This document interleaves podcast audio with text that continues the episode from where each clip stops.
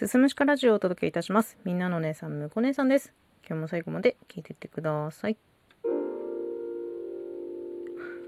常に頭の中で何か考えてるタイプの人間なんですけど、納得いくまで突き詰める癖みたいのがあって、私のやってるこれって哲学なのではと思った時に、きちんと哲学を学びたいなと思った32歳の秋です。ただまあね独学で勉強するにも取っかかりがなかなかなくて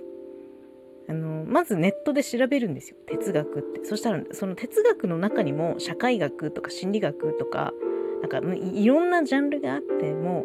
何から手つけたらいいんだみたいな状態になっててでとりあえず調べてね分かりやすいものということで使える哲学っていう漫画形式の本を一冊買って今読んでいるんですよね。なんか様々な哲学哲学の外なる著名なね哲学者の方々がいっぱい登場するんですけどその中でハンナ・アーレントっていう一人の女性哲学者にすごく惹かれるものがありました。でそのハンナ・アーレントっていう方のドキュメンタリー映画も UNEXT で見れたので、まあ、見てるんですけど、まあ、ちょっとずつなんですけど 難しい映画なのでちょっとずつ見てるんですけどまあその彼女の思想を知るためには背景にあるナチス・ドイツの教養が必要だったんですよね。なのでアーレントのこととナチス・ドイツであったりとか、まあ、ナチス・ドイツといえばヒトラー、まあ、そのヒトラーの政治思想みたいなものに、まあ、ちょっとね調べながら触れていく中で強く感じることが一つあってそれはこう誰かに影響を与えるようないわゆるカリスマっていうのは確固たる思想を持っているんですよ。それはもうものすごく力強くて偏ってるんですよね。で誰かにこう何かを反論を受けてもそれを跳ねのけるだけのその確立された思想であり思考でそれには私すごく憧れがあるんですけど憧れるんだけどその反面怖いなっていうふうにもちょっと思ってしまって基本的にはその私の目標とするところに優しい人間っていうのがあるんですけど、まあ、優しく平等でかつ柔軟な人間でいたいというふうに私は願っているんですよね。と思っているとそのすごく力強くて偏っている確立された思考を持つことって難しいことなんじゃないかなっていうふうにちょっと思ってますね。だけどその強い思想を持ったカリスマになりたいっていう気持ちもなんかちょっと芽生え始めててアーレントのようにこう強くありたいなみたいなこととかもちょっとねやっぱ思い始めちゃうんですよ哲学者の言ってることって本当にすごいいちいち刺さるからやっぱそこその言葉を発するまでの道のりとかを考えるとやっぱり今の私には難しいんだけどなんかねすごい憧れちゃうんですよね。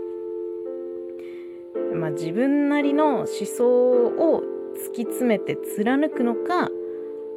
まあ本当であればこう柔軟さと両立する道みたいなものがあればそれを探していった方がいいのかもしれないなとか、まあ、もしくはもう本当に何何にもならずに終わるのかみたいなところで結構道が分かれてて迷子になっていますね。まあ、よく迷子になるんです。収録毎回聞いてくれてる方はわかると思うんですけど、本当に向こう姉さんはしょっちゅう迷子になる。でも、この、まあ、迷子になってる状態っていうのも、最近に関しては悪くないなっていうふうに、ちょっと思い始めていて、こうやって迷うから考えるし、自分と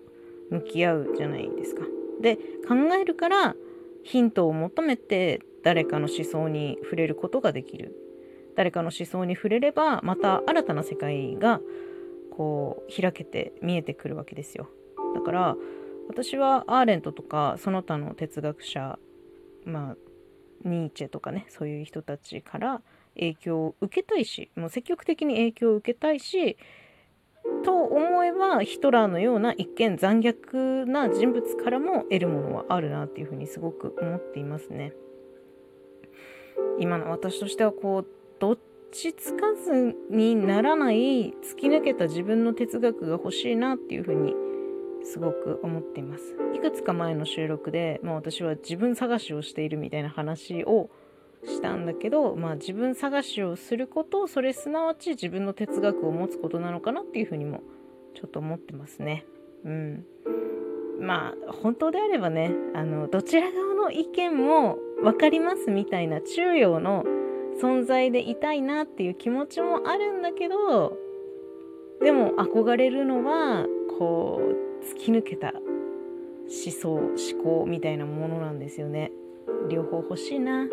欲しがりすぎかな。今日はねちょっとまあ哲学のことをお話しさせていただきました。今後ともね哲学の話題は出てくると思うので、まあ、ちょっと飽きずに聞いてくださったらと思います。というわけで最後まで聞いていただいてありがとうございます。また次回もよろしくお願いします。